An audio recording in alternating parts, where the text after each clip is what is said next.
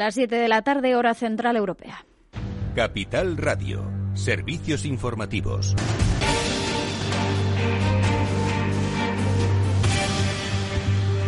Buenas tardes. Las comunidades autónomas han notificado este martes a Sanidad 10.657 nuevos casos de coronavirus, de los que más de 3.800 se han diagnosticado las últimas 24 eh, horas eh, frente a los 1.876 registrados eh, el lunes. En cuanto a la incidencia acumulada, sigue bajando hasta los 385 casos por debajo de los 416 que se registraban ayer. En cuanto a los fallecidos, este martes se han notificado 530, en total 1.290 registrados en la última semana. La cifra global de fallecidos por coronavirus en España se eleva a 65.979 personas. Y en cuanto a la vacuna, según ha confirmado hoy María Jesús Montero, la ministra portavoz, el Consejo de Ministros ha aprobado un nuevo acuerdo alcanzado por la Comisión Europea con Pfizer BioNTech para adquirir 200 millones de dosis más de su vacuna a partir de abril de los que España va a recibir alrededor del 10% de 20,8 millones de dosis adicionales de la vacuna que se fabrica por Pfizer Biotech, que España, como saben, ha adquirido en el nuevo contrato eh, que Europa ha firmado con la farmacéutica y que van a ir entregando a partir del mes de abril en el segundo y en el tercer trimestre del año se van a recibir 7,8 millones de dosis más en cada uno y 5,2 millones en el último trimestre de este año. Según ha explicado la portavoz, el precio de cada dosis es de 15,5 euros, por lo que la inversión total sería de unos 322 millones de euros. Y también eh, en el plano de las vacunas, Janssen ha solicitado la autorización en Europa de esa fórmula contra el coronavirus que podría llegar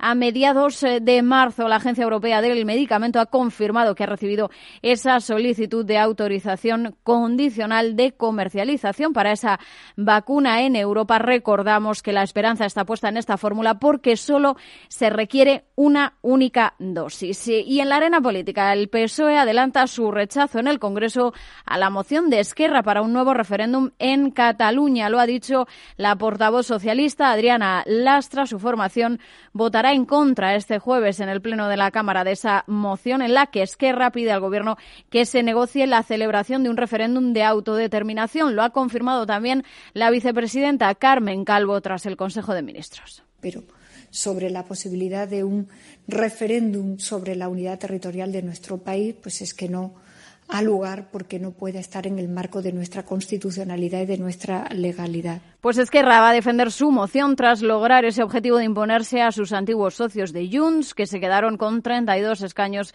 frente a los 33 de los republicanos. También después de que por primera vez el bloque independentista haya logrado más del 50% de los votos. En los tribunales, el cofundador de Podemos, Juan Carlos Monedero, ha sido citado para declarar en calidad de investigado por el llamado caso Neurona, en el que el juez investiga la presunta financiación ilegal de este partido. Está citado el próximo 15 de marzo. Y en el Partido Popular, Pablo Casado, su presidente, ha anunciado hoy que la formación va a dejar la sede nacional del Partido Popular situada en la calle Génova. Quieren dejar así atrás esa sombra de la corrupción.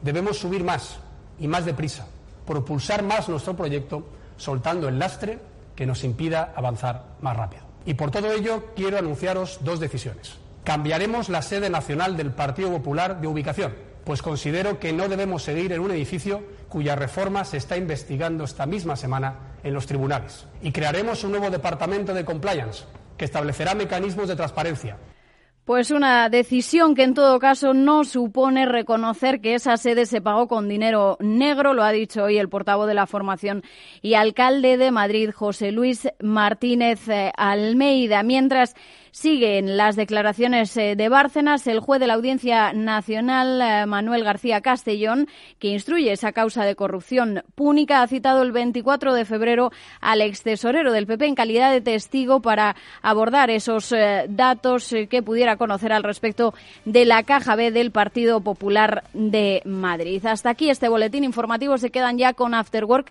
de la mano de Eduardo Castillo. A las 8 el balance con Federico Quevedo en Capital Radio.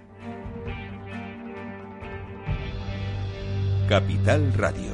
Siente la economía. ¿Inviertes en acciones o ETFs habitualmente? Entonces esto te interesa. Invierte en acciones de bolsa española o extranjera sin comisiones, hasta 100.000 euros al mes. Entra ahora en xtb.es y abre tu cuenta 100% online en 15 minutos. Riesgo 6 de 6. Este número es indicativo del riesgo del producto, siendo uno indicativo del menor riesgo y 6 del mayor riesgo.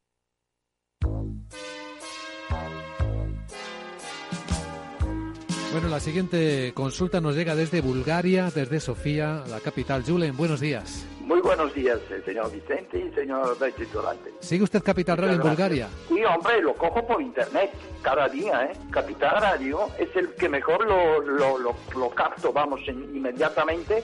Ahora mismo, mire, le puedo poner aquí. ¡Arriba! ¿Eh? Y vuelta al mundo va a empezar. Capital Radio traspasa fronteras. Capital Radio sí es lo mejor, ¿eh?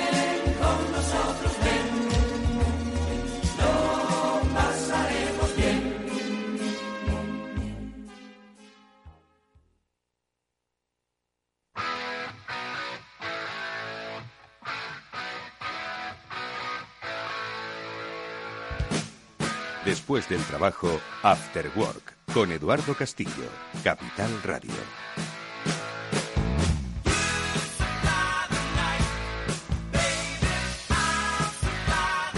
¿Qué tal amigos? Muy buenas tardes y bienvenidos un día más a este After Work que ya comienza en Capital Radio hoy dispuestos a daros una buena dosis de análisis económico, en, en, realidad análisis de la economía de la vida y de la calle, que es lo que nos gusta, porque las otras, bueno, tienen por supuesto su explicación en los libros y de libros hablaremos luego, pero vamos a tratar de bajarla a la realidad, si es que eh, somos capaces de que el efecto de la gravedad no la aleje tanto como ya está esa economía financiera de la economía real.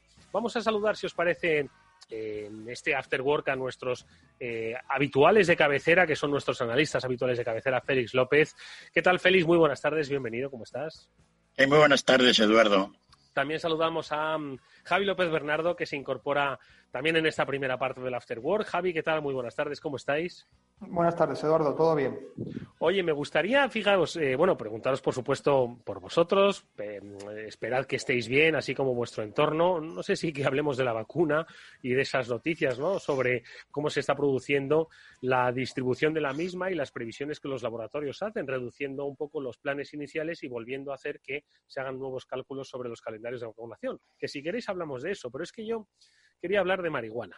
Sí, muchos oyentes se sorprenderán eh, de que empecemos hablando así, pero es que me llamó la atención porque ya que te tengo aquí, Javi, eh, me gustaría preguntarte por, por la marihuana. En realidad, por el cannabis, el cannabis en los mercados financieros. Al parecer, hay empresas ¿no? que están vinculadas a su desarrollo, entiendo, y uso terapéutico en Estados Unidos. Y me llamaba la atención, lo digo, y los oyentes seguro que ya lo han visto, lo han leído, porque se estaba empezando un poco a sufrir una especulación al alza en diversas compañías vinculadas con esta actividad que cotizan en la bolsa estadounidense y que pues estaban registrando unas subidas récord. No digo tanto como las de GameStop que registró hace unas, unas semanas, pero sí que son otra vez para llamar la atención sobre si esto se nos está yendo de las manos. Javi. Sí, efectivamente, Eduardo. Mira, si te soy sincero, el sector lo sigo, pero, pero de una manera muy superficial. Eh, el sector, no sé si te acuerdas, se puso toda la industria, esta pequeña industria naciente, podríamos llamarla así, que es toda, bueno, apuestas por la legalización de, la marihuana, ¿no? Bueno, se puso muy de moda hace dos años. Eh, y en aquel entonces ya muchos de estos eh, eh, de estas acciones, pues Tilray, Canopy, eh, pues, pues ya tenían un poco las características que tienen las acciones estas de hoy en día que hablamos eh, cada semana, que son acciones, pues con, son empresas con muy pocos beneficios y con unas valoraciones astronómicas.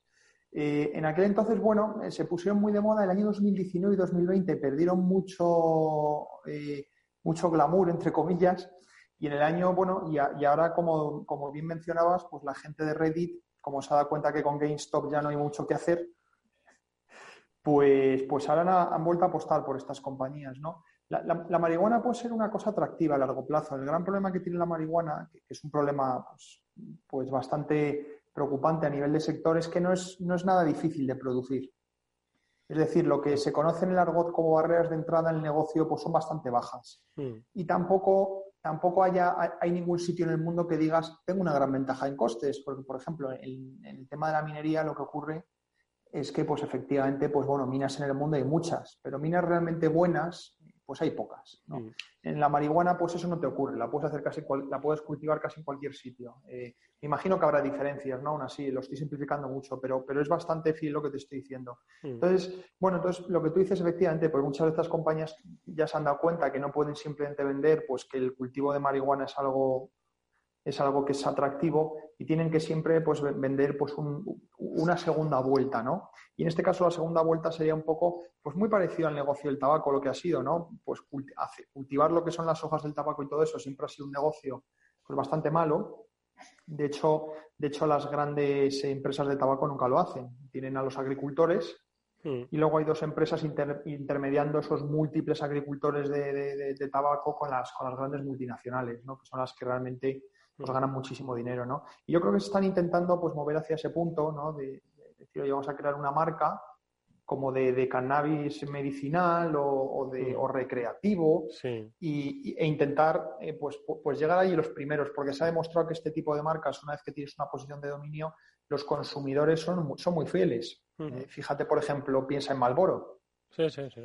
Oye, Javi, pero claro, entiendo que esto, a esto tiene que acompañarle una regulación que era un poco lo que se hablaba, ¿no? Que quizás con la nueva administración Biden cambiase un poco la regulación y ampliase los marcos eh, legales pues de producción y consumo del cannabis, ¿no? De la marihuana. ¿no? Sí, Hasta ahora entiendo que hay, eh, no, no lo conozco al, al detalle ni mucho menos, pero sí que había estados, ¿no? Ya desde hace años, pues que sí que la habían permitido mm, para uso medicinal, ¿no? Se trataría un poco, entiendo, de, de ver si hay una ampliación de esos usos, ¿no? Legales. Efectiva- e- efectivamente, sí. Y aquí, y aquí te vuelvo a poner el ejemplo de del tabaco, del tabaco, que yo la conozco mucho mejor porque siempre he seguido muchas empresas, hay muchas empresas en las que puedes invertir, ¿no? De manera rentable. Y aquí, pues, aquí las, las leyes, pues, siempre están en un constante cambio, ¿no? La mayoría de las veces, eh, lo que tú has dicho es una gran ley, ¿no? Pues que se apruebe o no se apruebe. Evidentemente, ¿no? La mayoría de las leyes son mucho más pequeñas, ¿no? Y, pero, pero efectivamente, pues es, es una gran apuesta, ¿no? Para, y, es un poco al calor de todas estas especulaciones, pues que las, las acciones han subido mucho, ¿no? Y además, como no generan beneficios, pues mejor aún. Mm. Yo pensaba que el negocio del tabaco era bueno pues para los estados, ¿no? De hecho, pues siempre estuvo en sus manos, ¿no? Hasta que pues eh, se privatizaron las, por lo menos aquí en España, ¿no? Era una empresa estatal y bueno, y lo siguió siendo en su día. Lo que pasa es que yo no me acuerdo muy bien. No sé si pertenecía a la SEPI. Eso seguro que Félix me puede, me puede hacer refrescar un poco la memoria. Eh, si la tabacalera era, era de la Sociedad Estatal para Participaciones Industriales, ¿no? Pero luego se fusionó o se privatizó y luego se fusionó. No me acuerdo muy bien, la verdad. Félix. Sí, no, era una empresa del gobierno español, era un monopolio, ¿no? Y además era una empresa pública. Luego se privatizó y de alguna manera pues entró en la dinámica de las fusiones, absorciones de la industria del tabaco a nivel mundial. Y bueno, pues por ahí sigue, ¿no? De- Una, tenía, una pues, gran, sí, una gran parte del negocio, eh, disculpa Félix, una gran parte del negocio es, eh, se lo compró una de las grandes empresas que se llama Imperial Brands, eh, que es... Ah, la de Imperial es, bueno, Tobacco y la de Japan Tobacco. No, es que ni me acuerdo. Es un sector curioso, ¿eh? Curioso el, del- el del tabaco. ¿Tiene futuro en, una sociedad cada vez más sana, el mundo del tabaco? Es como, en realidad esta pregunta es si tiene futuro el, sector del automóvil hacia un hacia un, un mundo sin, sin coches de combustión, ¿no? Entiendo que sí, por eso están apostando todas las fabricantes por la energía, por eh, los coches eléctricos, pero el tabaco tiene futuro como, como sector económico. A ver, Félix, mójate. Sí, es muy parecido. Están todos apostando por el cigarrillo eléctrico. Claro, claro, claro, claro. No, Sí, pero ahora, no- es decir, pero no ha tenido es como- parecido a la industria del automóvil, ¿no? Sí, Como contamina todo mucho, pues ahora van a cosas light, ¿no? Y están todos pues con el negocio esto de los vaporizadores, los sustitutos que van quemando. Así que, bueno, eso todavía es una parte pequeña, pero va cogiendo peso, ¿no? El otro día, era como un mes, ¿no? Leí una noticia pues que una empresa china de, de- de vaporizadores salía a la bolsa y ya de entrada con una, una empresa pues de estas que tampoco gana nada, que son las buenas, como dice Javier, no pues ya con un- una valorización en el mercado de, de 40.000 millones de dólares. Una cosa, es decir, cercana a la telefónica. ¿no? Simplemente por decir que vas a hacer un chupito de eléctrico de, de tabaco, ¿no? Así que bueno, esperemos que se pueda en España hacer esto de, de la marihuana. ¿no? Podemos montar un pequeño negocillo a la hora de... ¿Tú crees ¿no? que mm, tú crees que tendría recorrido un, un negocio pues similar a los de que hay en Estados Unidos, ¿no? De marihuana terapéutica. ¿Tú crees que tendría que socialmente, no te digo socialmente, ¿eh? imagínate que se ponen todos los cauces regulatorios y que hay espacio para ello. Entiendo que encontrarían hueco, pero ¿tú crees que tendría recorrido una empresa de esas características aquí en España? Bueno, yo, como no he tomado un porro en mi vida, no, estoy...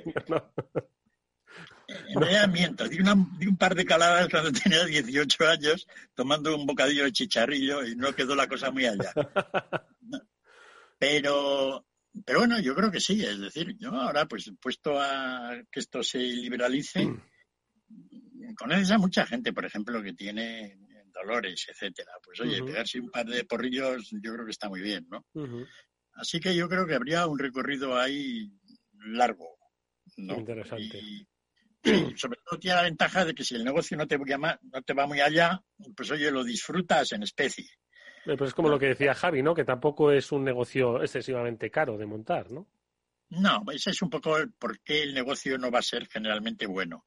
Pero en realidad mm, la gente siempre busca negocios súper espectaculares, ¿no? Pero simplemente un negocio bueno, con una marca decente, te da para vivir. Es decir, si tú montas un buen negocio de marihuana con una marquita decente que lo vas vendiendo, pues tú y una serie de accionistas que han invertido un dinero, pues probablemente van a vivir bien. Mm. La mayor parte de los negocios del mundo son así. Es que, claro, has, has dado la clave en una cosa, ¿no? Es que todos parece que tenemos que crear la empresa que cambie el mundo, ¿no? Y yo creo que, que estamos un poco intoxicados por el tema de Amazon y, y por el tema de Apple, ¿no? Que son empresas pues, que han cambiado la forma de entender el mundo y la forma de hacer el mundo. Y da la sensación de que tenemos que aspirar, no digo a ser Steve Jobs o, Elon Musk, no, tenemos que, que parece que tenemos, pero que tenemos que hacer la empresa que sea como brutal, ¿no? Y yo creo que eso es una eh, concepción equivocada. Yo desconozco eh, todo del mundo de la empresa y del mundo del emprendimiento, pero es una, una concepción muy equivocada que yo creo que puede generar muchas frustraciones y también pone muchas limitaciones a gente que seguro que podría poner un negocio, pero que no se atreve porque dice, "Buah, es que este es un negocio tan vulgar y tan normal que no sirve de nada, entonces que no, que no es gran cosa. ¿No creéis? No lo sé.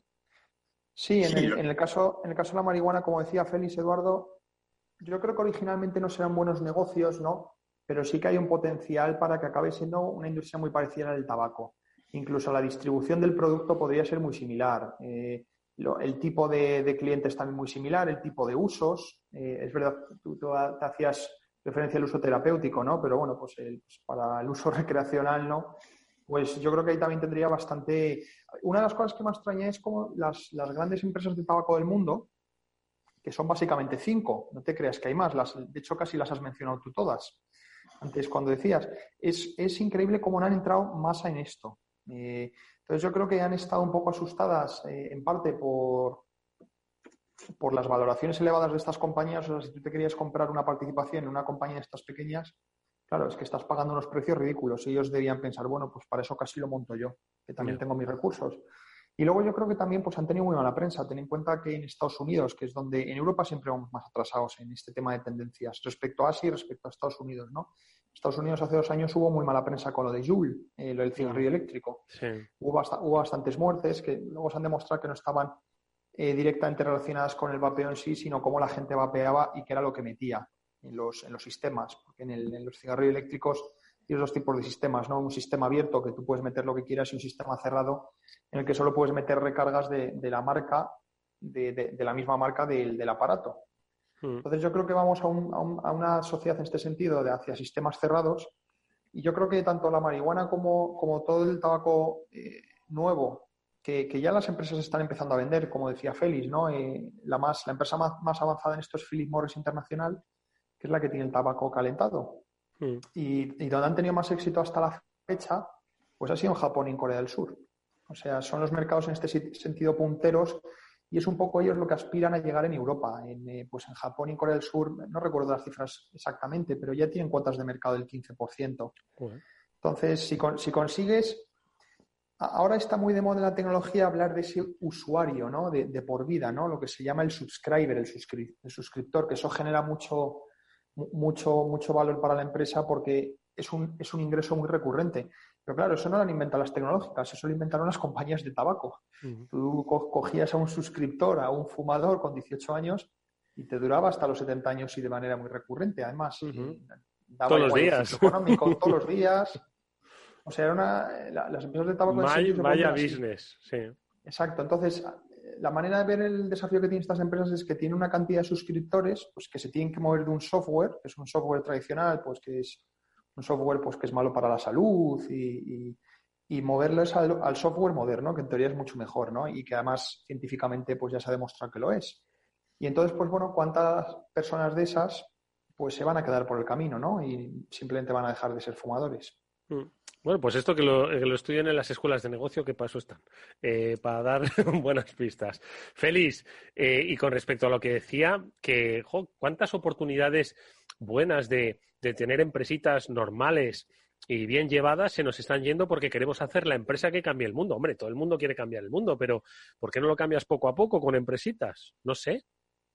Sí, no, y en realidad casi todo el mundo va poco a poco, ¿no? Es decir, la gente no quiere ser, no quiere ser. entrada, no, entiendo. no, sobre todo más a nivel europeo, ¿no? Y aquí vemos todo esto, el desarrollo tecnológico un poco diferente.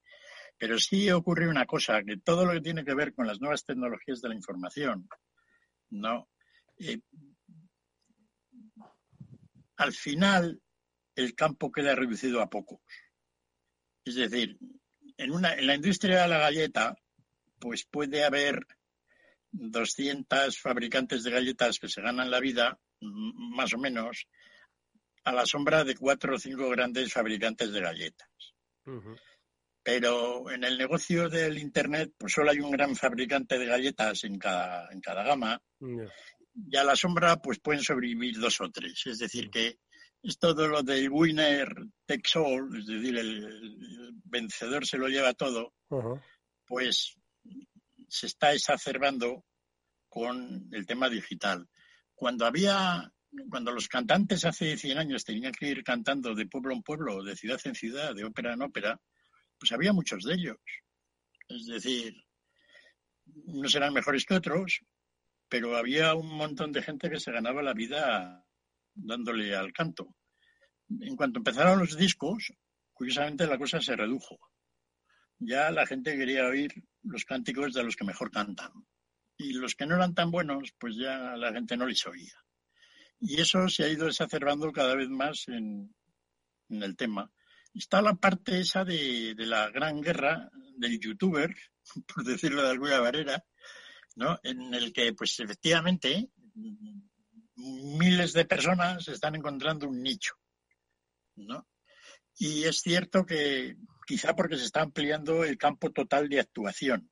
Es decir, antiguamente pues solo había media docena de modalidades de canto, pero en fin, ahora hay una cantidad, digamos, muy avanzada de cántico con actuación y con no sé qué, y todo el mundo haciéndose famoso con ello, ¿no? Es decir, que se está ampliando un poco por ese lado el mercado global en cuanto a variedad de cosas. Pero la tendencia en general es que efectivamente, pues ya sabemos, Facebook solo hay uno, eh, Amazon también, aunque hay más, pero digamos que... El mercado puede ser maravilloso e ideas inicialmente buenas o sencillas de mercados maduros se pueden tornar pues en, en, auténticos quebraderos de cabeza. Lo digo porque seguro que habéis oído hablar de ello. Es una noticia que recogía el periódico de la energía y que hablaba de que había compañías en Texas, ahora mismo al parecer en Texas, están viviendo una ola de frío que pela, que pela, que pela, vamos, que pela el alma. Y al parecer había algunas compañías suministradoras eh, que estaban pidiendo, ofreciendo dinero a sus clientes para que se cambiasen de compañía porque les estaba, tener clientes les estaba suponiendo pues el, el, quebranto de su, de su empresa, al parecer, por los altísimos precios de las subastas ¿no? y de la demanda que había, como no estaban cubiertos. No sé muy bien cómo, cómo, funcionaba eso, pero era muy parecido a los cortos ¿no? de los mercados, que si no te habías cubierto, pues tenías que, que hacer, eh, garantizar el suministro pagando unos precios escandalosos. Por eso estaban ofreciendo a sus clientes, seguro que muchos de nuestros oyentes lo han, lo han oído, estaban eh, ofreciendo a sus clientes que se fuesen a, la compañía de enfrente y que además le daban 150 euros por irse. Entonces, el mercado puede ser maravilloso. Como decían los de la radio La Colifata, dice, el hombre puede ser maravilloso, pues el mercado puede ser extraordinario también. Javier. Me, me alegro que hayas traído la noticia porque la pensaba comentar yo y Eduardo. Hoy era la noticia de la semana los... Vamos, de, de, cómo se alejaba la realidad de, de, de, nuestra percepción. Es que es fascinante, ¿no? ¿Qué es lo que está pasando exactamente, Javi? A ver. Bueno, está, está habiendo un, una, una, ola de frío polar absolutamente salvaje, pues en todo Estados Unidos, además. Eh, hay algunas partes, pues como Florida y esas zonas, pues que se han, no se han visto afectadas, obviamente, pero la mayoría de Estados Unidos, sobre todo las zonas centrales, están llegando a temperaturas de menos 30, menos 40 grados y se espera que eh, llevan ya desde el jueves, desde el miércoles, y se esperan que duren otro, otro par de días más. Eh, los precios del gas, para que te hagas una idea, eh, los precios de la luz, como tú decías, también han subido muchísimo, pero yo sigo más los precios del gas y los, el gas ya sabes pues, que es una materia prima pues, que tiene un, un, precio de cotización y la mayoría del gas en Estados Unidos pues, se cotiza un, eh, con un índice, se llama el Henry Hub, que está en, que está en Luisiana, y es un índice como otro cualquiera, ¿de acuerdo? Ahí tú pagas por, por llevarte el gas eh, eh, pues en Luisiana, ¿de acuerdo? El tema es que, claro, el, el, mercado del gas hasta hace relativamente poco, ya, ya sabes por qué lo hemos comentado otras veces, era un mercado muy regional. Esto no, esto no ha sido como el mercado del petróleo, que el mercado del petróleo siempre ha sido un mercado mundial, pues ya desde la década de los 70 a los 80, ¿no? El mercado del gas siempre ha sido un mercado muy regional porque era muy difícil transportar gas eh, era difícil transportarlo a nivel nacional, tenías gasoductos. ¿De acuerdo? Lo que pasa es que Estados Unidos, hasta hace relativamente poco, Estados Unidos no sacaba tanto gas. ¿De acuerdo? El gas empezó a fluir pues cuando se empezó a hacer todo el fracking. Mm. Antes de eso, pues la manera en que se extraía petróleo, pues eh, sacabas relativamente poco gas. Entonces, los, los, los americanos, que el único que tienen una infraestructura del primer mundo y que es absolutamente eh, líderes mundiales, es en toda infraestructura energética. Infraestructura energética americana, a diferencia de sus carreteras, sus ferrocarriles, es absolutamente alucinante. Y es en gran parte porque la mayoría de esa, de esa infraestructura pues, la han construido empresas privadas. Ha habido alguien que ha tenido el incentivo, ¿no? Pues de que eso funcione. Entonces, bueno, pero hasta hace relativamente poco el gas sigue siendo en Estados Unidos relativamente local, a pesar de que hayan puesto más gasoductos. Entonces, tú podías tener todavía, hoy esta mañana lo está mirando el Henry Hub y estaba cotizando a 3 dólares, más o menos. Esto se mide por, por pies cúbicos, ¿no? Pero bueno, 3 dólares estaba el índice.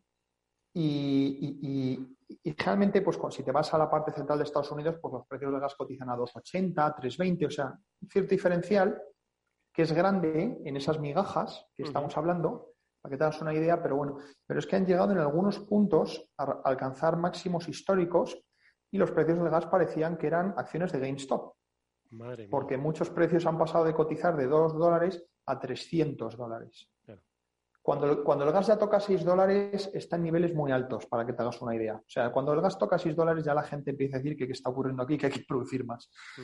Claro, si ya toca 10 dólares, es situación de máximo histórico. Pues si ya te, si toca 300, pues, pues sigue, ¿no?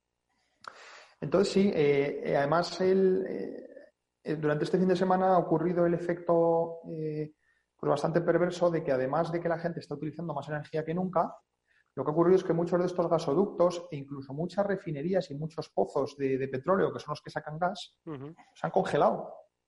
Entonces han tenido, han tenido que parar la producción. y eso ha creado. Exacto, y eso ha creado un pequeño efecto de, bueno, pues, pues, pues rebote en el sentido de, bueno, perdón, no de rebote, sino de, de, espiral, ¿no? Que además ya ni producimos. Esto en una semana está solucionado. Eh, no soy ningún experto, pero no, no, no, tiene mucho misterio en el sentido de... Una pero, pero en una semana se ha llevado unas cuantas empresas por delante, macho. Sí, lo que comentabas no, no, no, estaba al tanto, la verdad, de que las empresas, y la verdad es que me extraña porque muchas de estas empresas, la manera en que tú negocias los contratos, ¿no? Son con precios fijos. Entonces, sí, que tengas cierta cobertura, ¿no?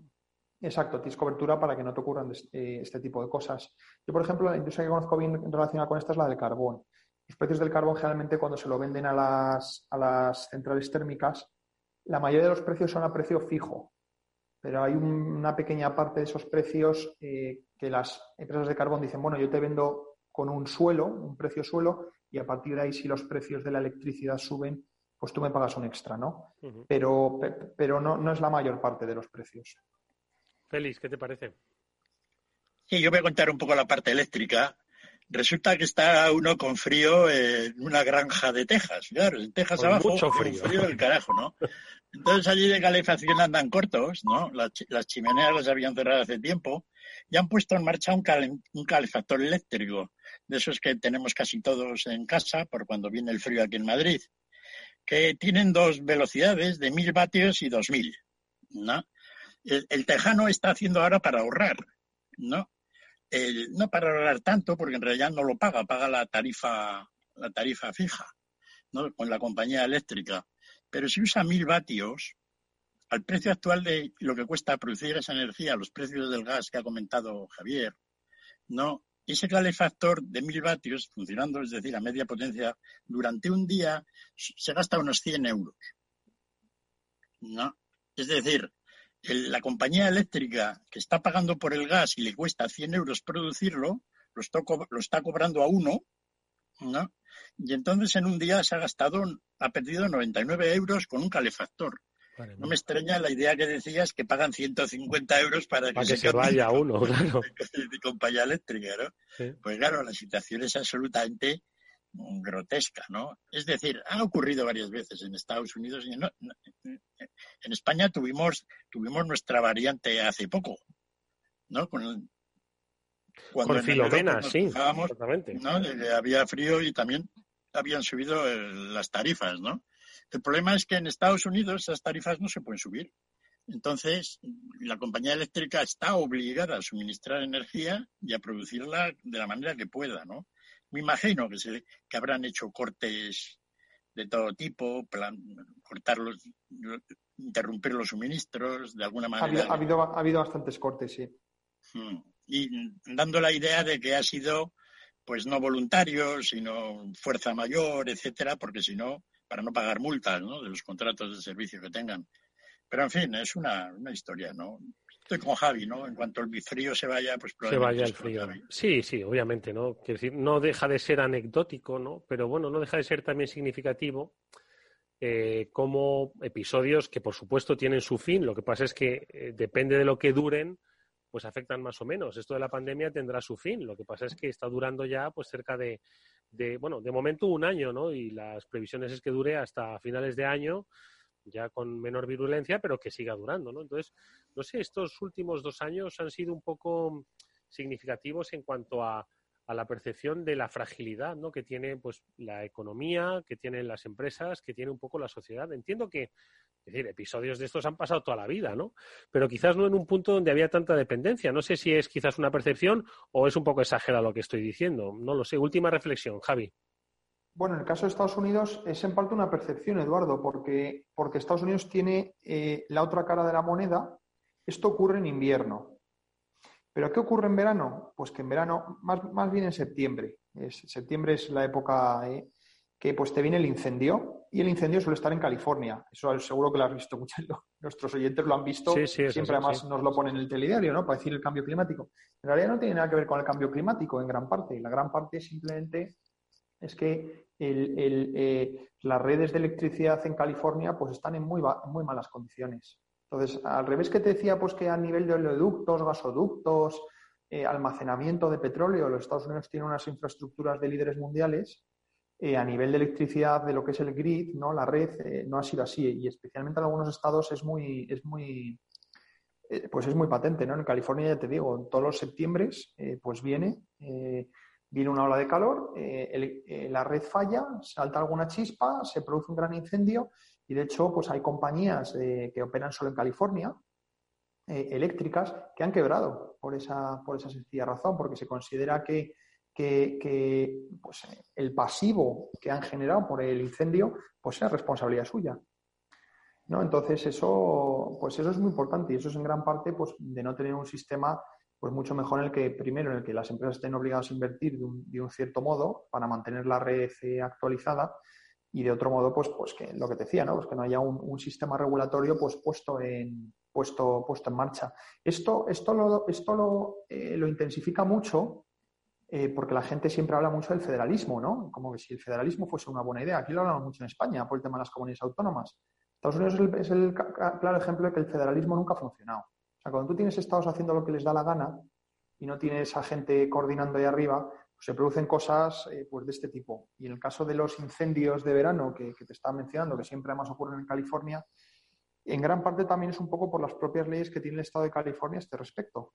Eh, entonces, no sé, se producen, y en Estados Unidos tienes nada, una cantidad de ejemplos a este respecto en el que, eh, en teoría, las, las, competencias son los estados, pero los estados no tienen suficiente eh, pues, pulmón financiero o cualquier otra cosa.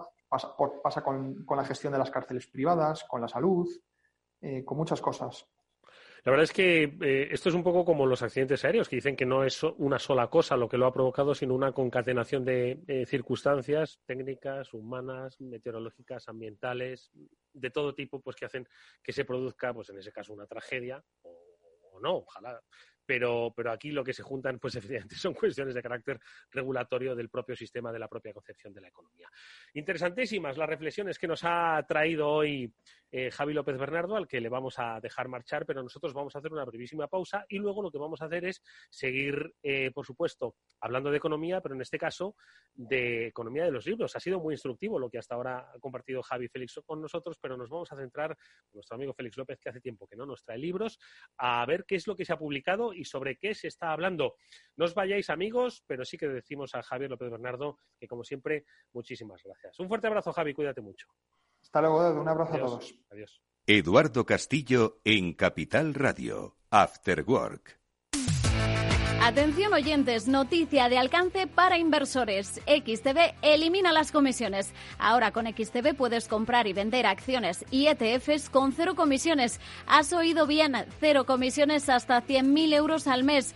Entra en xtb.es y abre tu cuenta en menos de 15 minutos. El proceso es 100% online y podrás comprar o vender cualquier acción por cero comisiones. xtb.es. Riesgo 6 de 6. Este número es indicativo del riesgo del producto siendo uno indicativo del menor riesgo y 6 del mayor riesgo. Conecta Ingeniería es el programa que acerca la ingeniería a la sociedad. Todos los miércoles de 10 a 11 de la mañana en Capital Radio con Alberto Pérez. Conéctate. Two, three, four. One, two, four, five. After Work, quizás el mejor momento del día.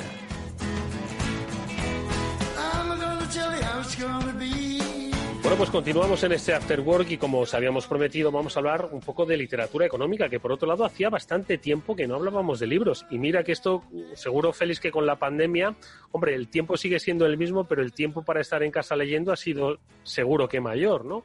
Sin embargo, no sé si la producción académica y literata pues ha sido igual de constante en este año de pandemia.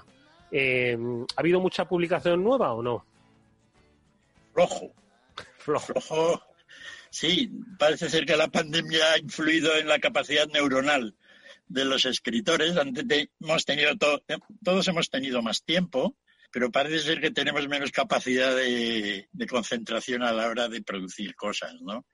Me acuerdo que cuando, pues allá por el mes de mayo, junio, ya estábamos, ya éramos expertos en pandemias y en Sí, sí. quizá, ¿no? Sí, sí. En ideas de cómo podía evolucionar la sociedad, la economía, ¿no? qué iba a pasar con la crisis, etcétera. Sí, que era Wuhan y cosas así, exactamente.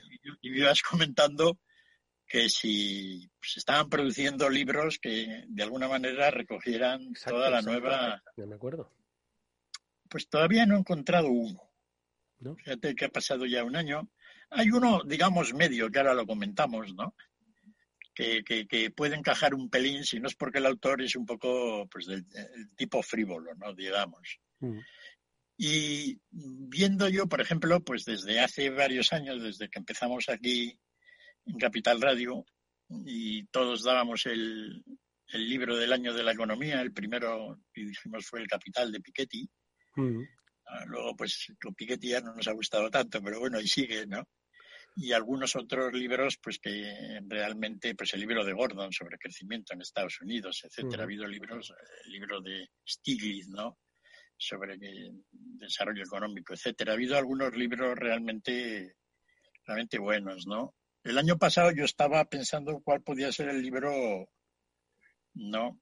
Más, y bueno, pues quizá el libro de Petis, también es un autor que hemos comentado mucho, ¿no? Sobre la situación un poco de la situación mundial, de los desequilibrios, etcétera, la situación de China, Alemania, etcétera, ¿no? Pero bueno, comparado con los anteriores, pues es un pobre sustituto, ¿no? Entonces, no, no ha habido mucho. Mm, ha habido cosas, ¿no? Algo que el mejor libro quizá no tiene que ver con la situación económica de la pandemia, con lo cual, de alguna manera, eh, pierde relevancia, pese a que a largo plazo es un libro importante, ¿no? Y es el libro que ya comentamos ahora un mes y pico, ¿no? El, libro de Woodhart, de Charles Woodhart, ¿no? Uno de los autores, que es mi economista monetario favorito. Entre otras cosas, por donde yo aprendí realmente teoría monetaria de jovencito fue con un libro suyo en Londres, ¿no? El año 77, 78.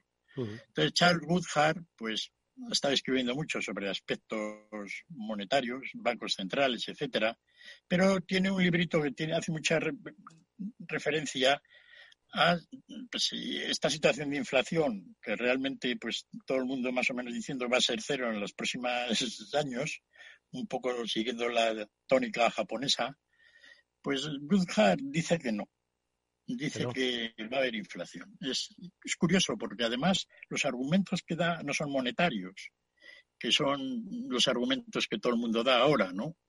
Es decir, pues la gente dice que como los tipos de interés son tan bajos, no, no sé qué, el endeudamiento, pues que puede continuar una economía como ahora sin problemas, ¿no?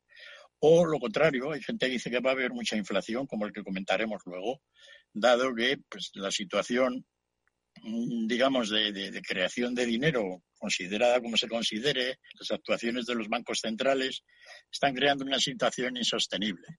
Las burbujas económicas, etcétera, ¿no? Y que probablemente dentro de en breve tiempo veremos inflación y sobre todo, que es un poco lo, derivado de ello, tipos de interés a corto y a largo plazo más altos, ¿no? Sin embargo, Woodhart, el argumento que da para decir que va a haber inflación y por lo tanto probablemente tipos de interés más altos, es simplemente un funcionamiento de los mercados laborales. Es decir, que hemos tenido hasta ahora una sobre una sobrecantidad, enorme cantidad de gente eh, incorporada al curro que básicamente han sido todos los países del este asiático, los chinos, por decirlo de alguna manera, ¿no? Entonces, toda esa cantidad de gente que se incorporó a los mercados de trabajo mundiales, a la división del, del trabajo mundial en los años, pues eso, 90, 2000, 2010, pues ha hecho que la, la cantidad de fuerza de trabajo industrial haya sido muy grande. Y eso ha mantenido la inflación en, en, en Occidente, ¿no? Fíjate que el otro día estaba yo calculando el, precio de la ropa en términos reales ahora es básicamente la mitad que había hace, que hace 30 años. Es decir, que tremendo, ¿verdad? Ah, sí, sí, sí, El efecto deflacionario. Bueno, ahora uno sí se sorprende de lo que puede llegar a, comprar con un euro que vale una prenda, o dos, o diez. Una prenda que igual, pues, eh, yo qué sé, costaría, pues tú lo has dicho, 30 veces más. ¿no? Uno se compraba un abrigo para el invierno, ¿no? Un abrigo para el invierno hace 20 años, coño, era muy caro. Era muy caro. Era muy caro y una prenda además, me iba a decir de lujo, pero no, casi inalcanzable. Y hoy, una prenda barata, muy barata. Cualquier prenda es muy barata. Exacto, ¿no? Y, eso es un poco el reflejo de haber tenido acceso a todo ese, digamos, estanque de trabajo enorme de, China y el resto de los países asiáticos, ¿no? Pero que eso se ha acabado, dice Woodhart. Ya no hay posibilidad de que la mano de obra de trabajo mundial, salvo lo que pueda dar de sí África, pues vaya a crecer. Y eso va a crear pues una escasez de, digamos, de, puestos de, o sea, una escasez de mano de obra. Pues podemos estar ir tirando uno, dos, tres años, a menos de que haya una crisis como la que llegue, y los efectos pues se notarán pues en un futuro, ¿no? Pero efectivamente, ¿no? Los procesos demográficos a largo plazo, la cantidad de gente que trabaja, la edad de jubilación, el estado de salud de la gente cuando se jubila o no, pues cuando la gente se casa y empieza a tener hijos o no empieza a tener hijos.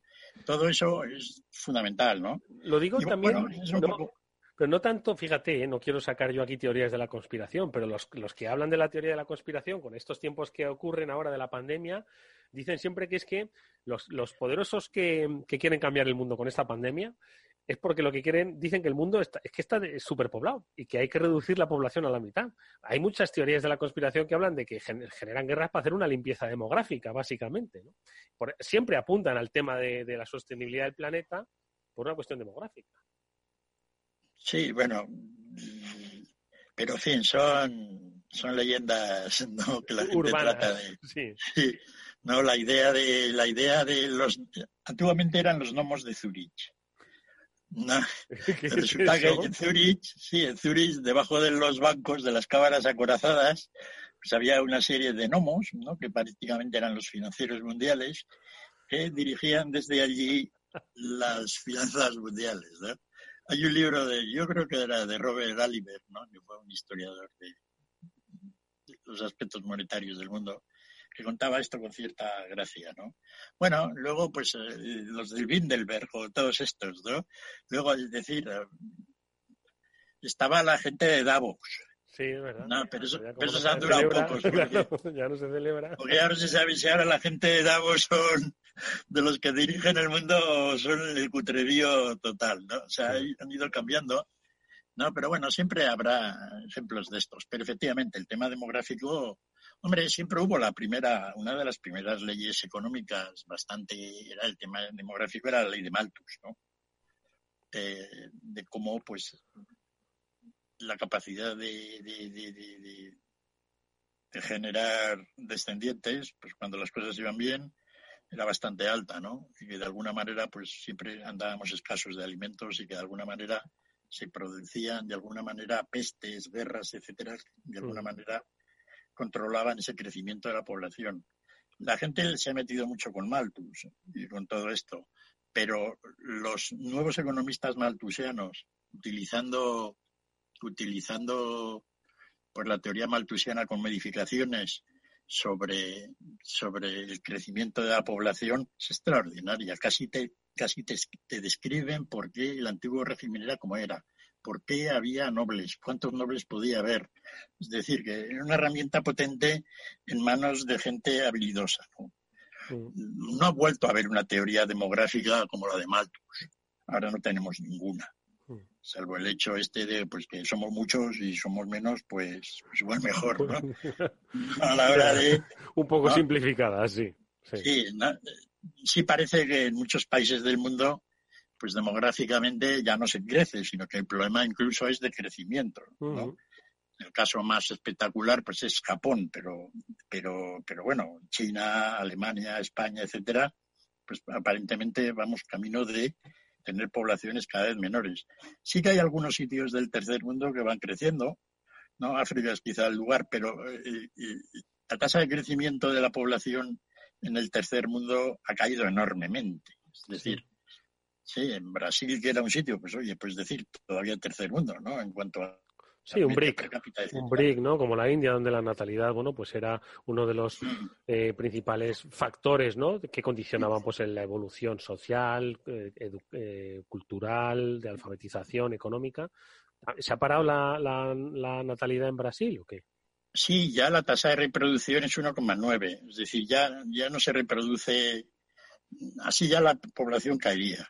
En cuanto a reproducción, puede, puede, puede aumentar algo por, por la esperanza, por el aumento de la esperanza de vida.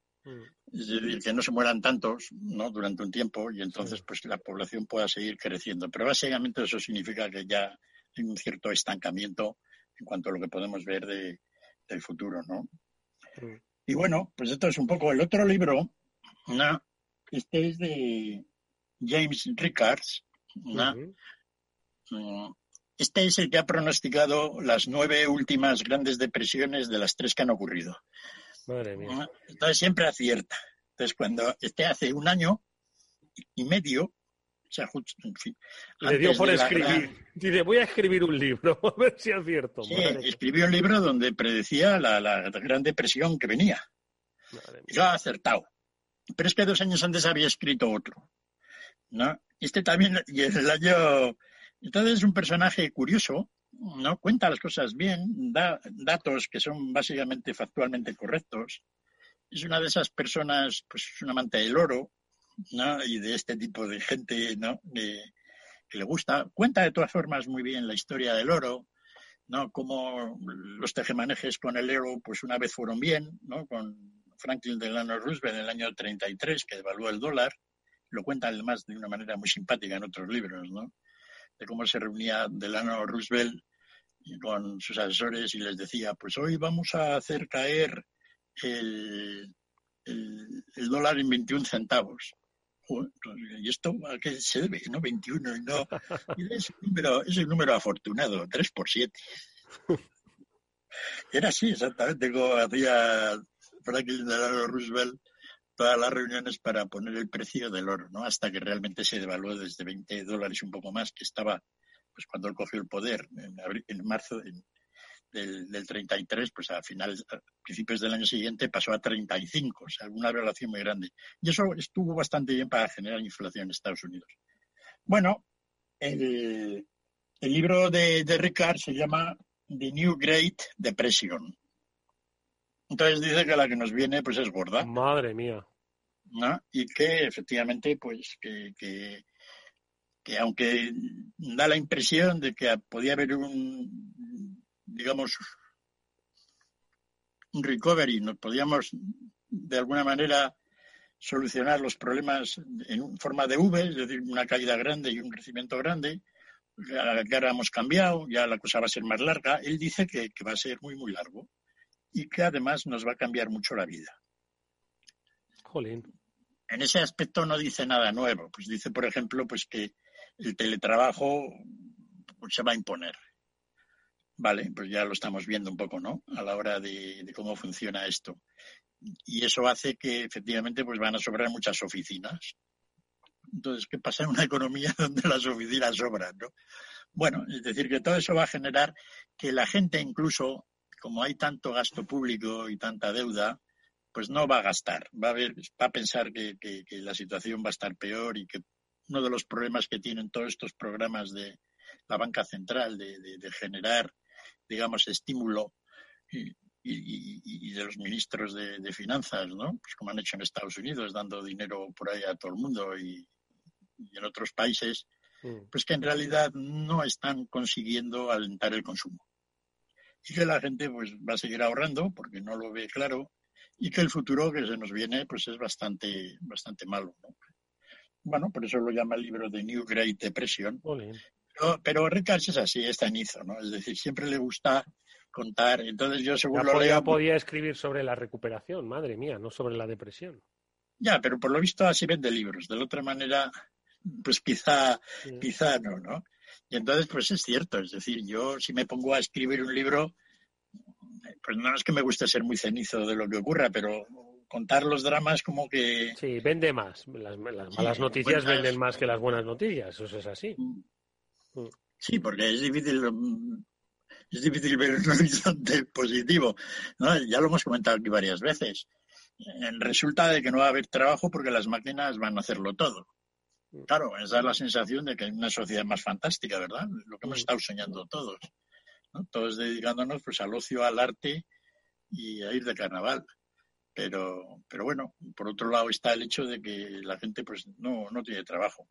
Y Eso es un poco lo que da la literatura. Ha habido mucha literatura, pues esa de, de, pues, de lo que hay ahora, ¿no? De cómo volverse más listo, de, de plan, ¿no? De cómo la inteligencia no mejore su inteligencia, mejore la capacidad de memoria. Todo muy duro, porque claro, lees el libro y te pones a hacer ejercicios y la cosa se Madre mía, madre mía. O sea, es muy- Entonces- es- está muy bien porque ese libro de cómo mejor, cómo ser más listo debe ser escrito para tontos, es decir, para que para que yo pueda entenderlo y ser más listo y leer libros de gente más lista, ¿no? Sí, pero hay el problema de que desde hace 20 años está claro que el cociente intelectual de Occidente está cayendo. Es decir, que de alguna manera somos más tontos ahora. No, pero el, no, pero el que tú has sido listo y lo serás siempre, pero tú has sido listo y no te vuelves tonto. Los que hemos sido relativamente poco listos, no me voy a llamar tonto, porque tonto no soy, pero poco listos. No creas, está toda esa tampoco literatura. voy a ser más tonto, ¿o sí? No, no, está toda esa literatura de, de- de las nuevas tecnologías, del seguir el hiperlink, de la falta de concentración, que hace que nos estemos volviendo más tontos los que, los que antes los que éramos éramos... tontos todavía más, ¿no? Es decir, que este es un proceso, este es un proceso que puede ser entrar en un aspecto de, de degeneración. Es decir, tú estás bien, pero de repente no. Y hay mucha gente preocupada por eso. Eh, Está claro, y eso, porque yo he hecho muchos experimentos. Esto a mí ya no hace falta que me lo. Yo ya sabes que me paso el día haciendo experimentos pintorescos sobre casi todo. ¿no? A la hora de. de- de- de- Sí, sí, claro, hay que analizar, hay que analizar, claro. esto será cierto y el primer conejillo de indias que me aplico pues soy yo, ¿no? Y, y entonces he hecho cosas pues de retención, etcétera, ¿no? Y entonces me he dado cuenta de, de- de que seguir, de, de que una página con hiperlinks es un peligro. Pues ma- Madre mía, pues así es lo de lo del SEO, que dicen, oye, vincula, vincula, que eso te da más visibilidad. Exacto. Es decir, ese es el problema. Estamos entrando en, en- en una dinámica en el cual, pues, la idea general es el hiperlink y, sin embargo, el hiperlink nos destroza la atención. Y para aprender cosas y para, racionaliz- y para raciocinar con criterio, pues hace falta mantener la atención. Porque si uno no mantiene la atención, la mente es bastante Vale. limitada. O sea, facilitar un poco el camino nos vuelve un poco más tontos. Simplificación. Entonces la radio por lo visto está bien. Porque ahora nuestros oyentes van en el coche, no van mirando el volante. prestando atención. Sí. y los- los obtienen, pero no tienen un hiperlink así muy... No, Vale, no, vale. no les permitimos la escapada fácil de, de una parte a la otra y bueno, pues irán rumiando lo que... ¿no? O sea que hay ciertas herramientas que todavía pueden tener un futuro. Oye, hablamos la semana que viene de listos y tontos, de cómo volvernos más de uno y menos del otro. ¿Te parece? Sí, porque además una de las cosas que, jo, no sé si visteis el programa de del hormiguero, del hormiguero a la mujer de Sergio Ramos, Pilar Rubio, Sí. La hicieron, un, ella se había aprendido 50 cantos de, de pájaro, Sí. ¿no? Y entonces le ponían un cántico, ¿y este de qué pájaro es? Se lo decía Sí. y acertó siete. O sea que demostró una capacidad de memoria extraordinaria. Sí. Entonces yo he pensado, voy a ver si hago algo parecido. Te vas a poner un Voy a reto. hacer un ejercicio, todo esto de la memoria si funciona, ¿no? Hombre, está, no sé qué, ¿no? Entonces, pues me haré un test anterior para Vale. ver lo poco que aguanto. Luego a posteriori, no, pues digo, pues mira, me acordé de todos los presidentes de Estados Unidos Y en lo compartimos. ¿no? Me parece fenomenal. Me parece fenomenal. Pero que sean procedimientos de aprendizaje sencillos. Sí, sencillo, no vamos aquí a hacer la fórmula de, de la... De, no, Porque, no, porque si para ser listo hay que ser listo, pues entonces no. Exactamente. Que sea una Es cosa... de, de ir de menos a más. Pues la semana Exacto. que viene lo vamos a ver, como siempre con la ayuda de nuestro amigo Félix López, al que como siempre le agradecemos que haya estado con nosotros estos minutos de radio. Félix, muchísimas gracias por haber compartido tu after work con nosotros y a todos ustedes. Nos vemos pues como siempre mañana a la misma hora. Un saludo, adiós Félix. Adiós, saludos a todos.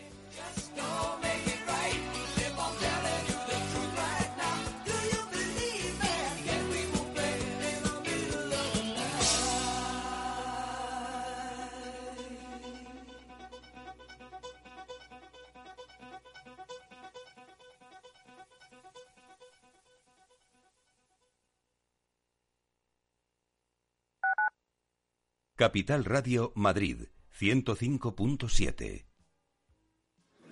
Mus. Mus. Mus. Sinesio. Te toca, Sinesio. ¿Qué pasa? Oye, Sinesio, no, ¿qué, ¿qué te pasa a ti? Que te veo muy onnubilado, que no te veía yo así de ausente desde que te prometiste con la maruja. Si es que tengo un aparato que me resuelve todas las dudas, estoy a la última en los mercados. Anda, mira, ya está Sinesio con sus inventos. Sinesio el ingeniero. Atiende, Paco, mira lo que he descubierto. Alexa, ponme Capital Radio, moja. Te damos la bienvenida a Capital Radio. Puedes escuchar la señal en directo o nuestros mejores audios en formato podcast. Directo o podcast. ¿Qué quieres escuchar? Ponme los podcasts, Alexa. Has elegido podcast. Vas a escuchar las noticias de Capital Radio. Con esto, Paco, vamos a echar el órdago a los mercados. Natural.